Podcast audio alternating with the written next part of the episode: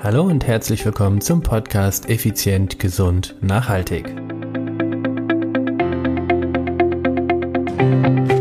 Heute geht es um die erschreckende Realität in Deutschlands Hallenbäder.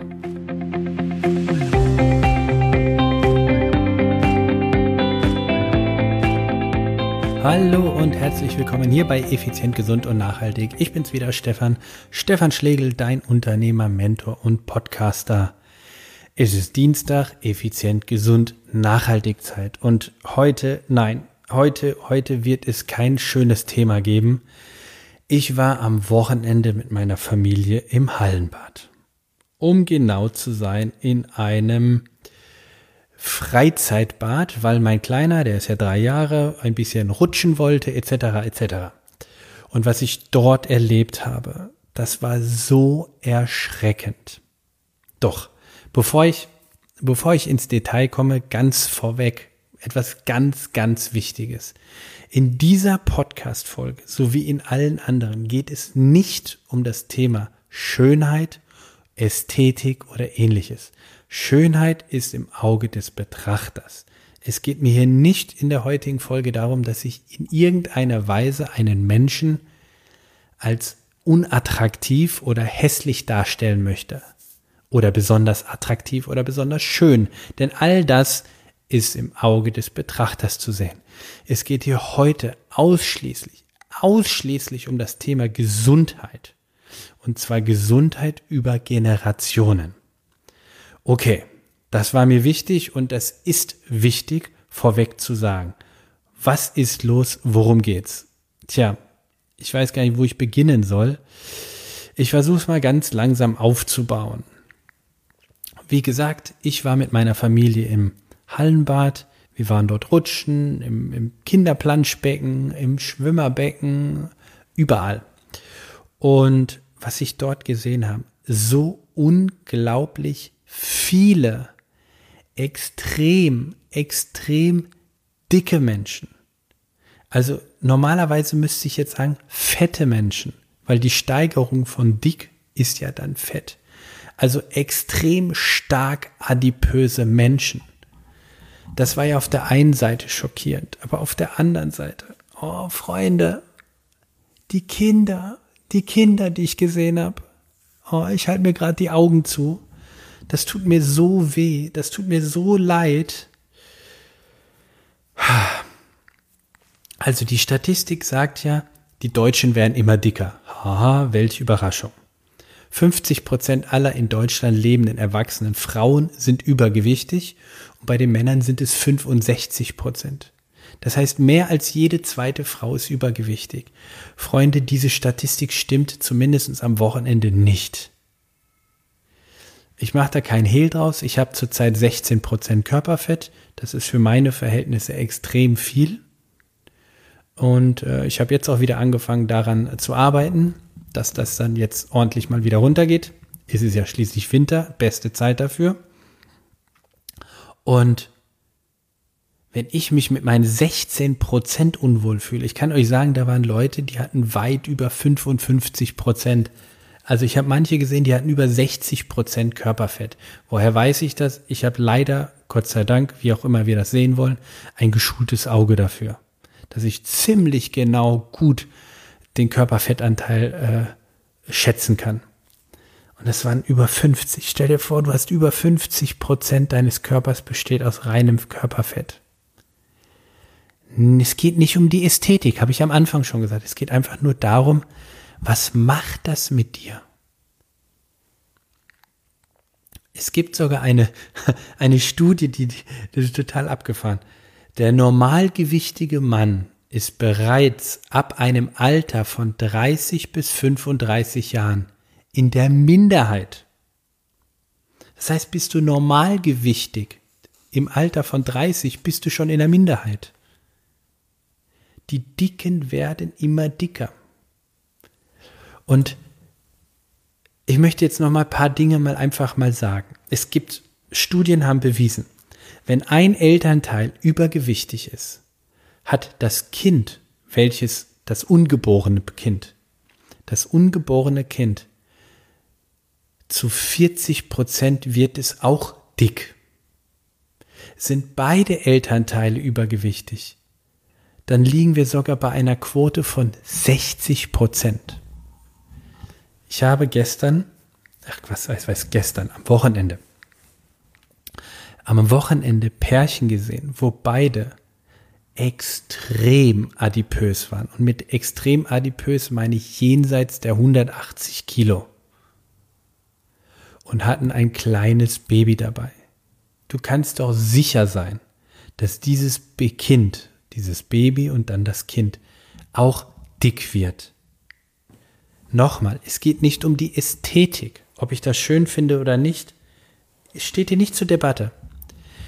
Was ich aber, wo ich aber stinksauer drüber werde, ist, dass dieses ungeborene oder neugeborene Kind doch gar keine wirkliche Chance hat, dünn, schlank, stark oder vor allem, und das lassen wir das Wort dünn mal weg, bitte.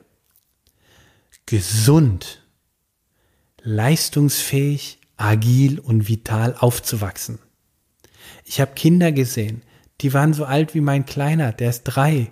Die waren dick, dick, sage ich dir. Und was dick bedeutet, boah, die hatten richtigen Ranzen, Babyspeck überall, aber das war kein Babyspeck mehr. Die waren richtig dick. Kinder mit 10, 12, 13 Jahren. Fett, oh Gott, so richtig fett. Natürlich waren auch Schlanke daran. Aber nochmal, es geht ja nicht um die Ästhetik, es geht um die Gesundheit. Wenn du als kleines Kind einfach dick bist, und das kann ich dir aus, aus, aus beruflicher Erfahrung sehr gut sagen, dann wirst du es verdammt, verdammt schwer im Erwachsenenleben haben, schlank zu sein, weil du lernst, du kriegst die Basics doch von deinen Eltern mit. Und wie sollen dir stark übergewichtige Eltern denn etwas Positives beibringen im Sinne von, dass du dich gesund ernährst? Leben Sie es vor? Ernähren Sie sich gesund? Vermutlich nicht. Ich sage extra vermutlich.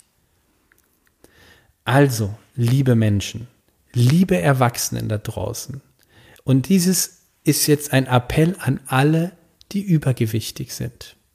Liebe Erwachsenen da draußen, es ist an euch, es liegt an dir, Du alleine bist für die Gesundheit von dir verantwortlich.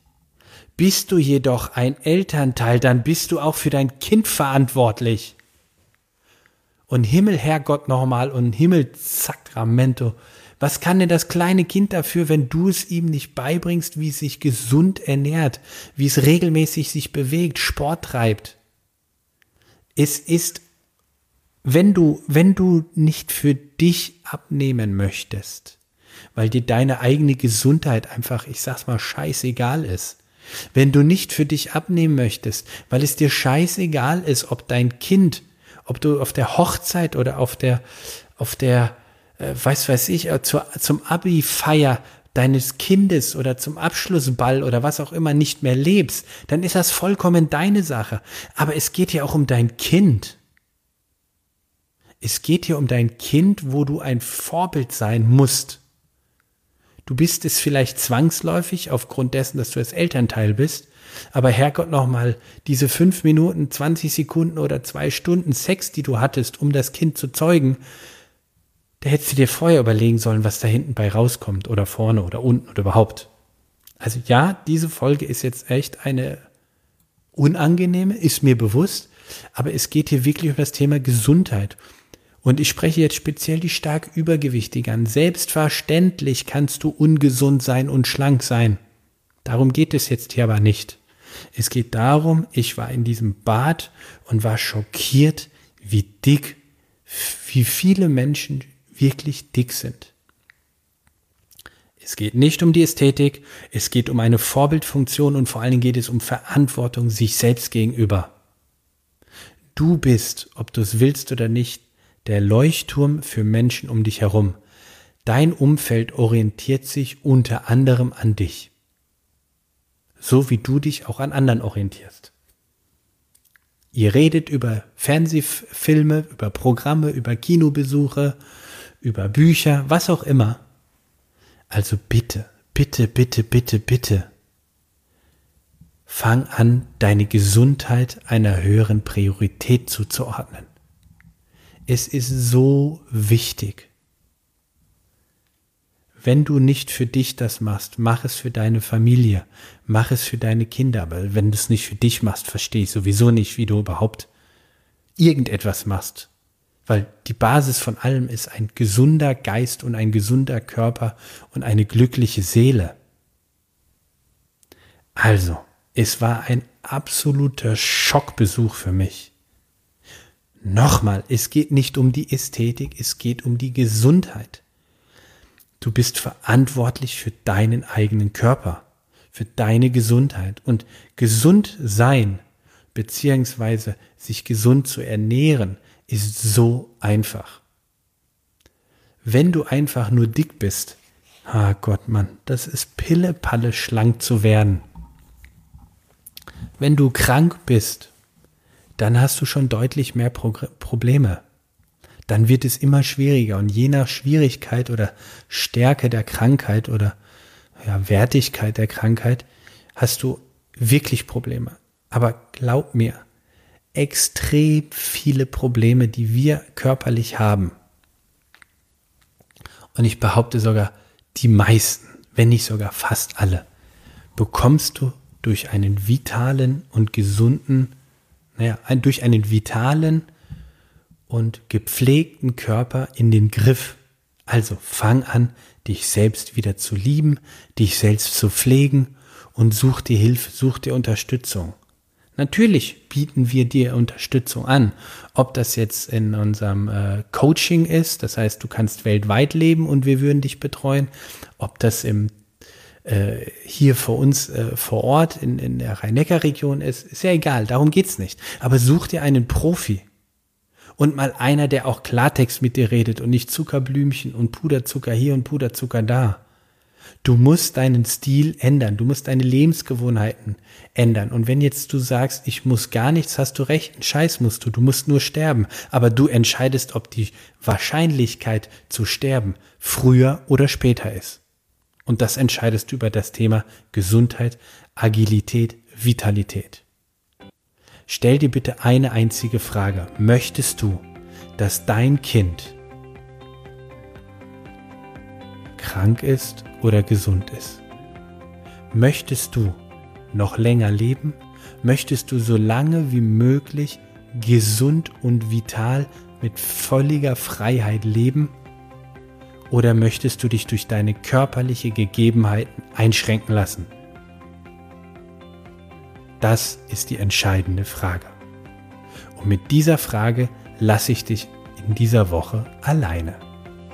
Deshalb heißt es an dieser Stelle, bis dahin, ciao, ciao, bye, bye, dein Stefan.